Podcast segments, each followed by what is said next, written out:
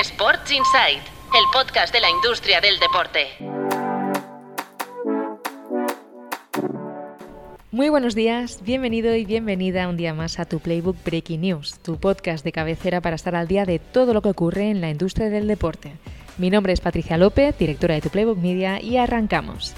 El capítulo de hoy está patrocinado por Dazón, la plataforma global líder de streaming de deporte en España. Contrata ahora por 18,99 euros al mes sin permanencia y no te pierdas el clásico. La NFL renueva a Roger Goodell como comisionado de la liga hasta 2027. De este modo, el directivo cumplirá más de 20 años al mando de la Liga de Fútbol Americano. Durante su mandato, Goodell ha abierto la puerta a la expansión fuera de Estados Unidos, promoviendo partidos de pretemporada y de temporada regular en países como México, Inglaterra y Alemania. Asimismo, ha permitido ampliar en 100 millones el techo de deuda de las franquicias y ha reforzado los ingresos por patrocinio. Vamos ahora con Rafa Nadal, que se alía con su sponsor Cantabria Labs para lanzar una marca de suplementación. Con la creación de esta joint venture, el tenista español diversifica sus líneas de negocio con el lanzamiento de una línea de productos para mejorar el rendimiento deportivo. Es un acuerdo que permite al jugador fortalecer lazos con su patrocinador y lanzar un nuevo proyecto empresarial vinculado al deporte.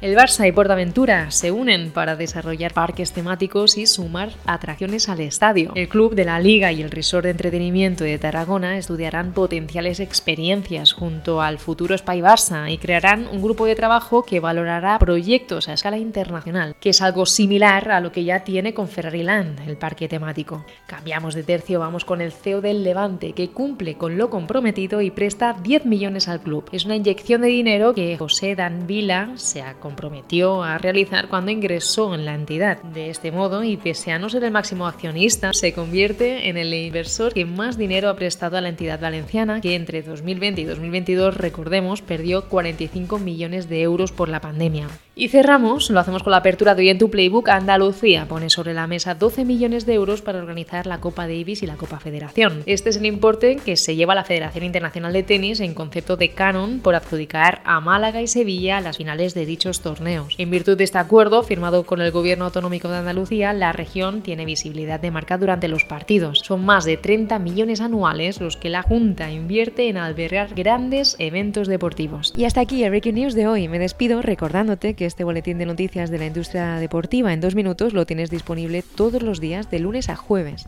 Y los viernes tienes una cita con todo el análisis del sector del deporte en el podcast Sports Insight. Sports Insight, el podcast de la industria del deporte.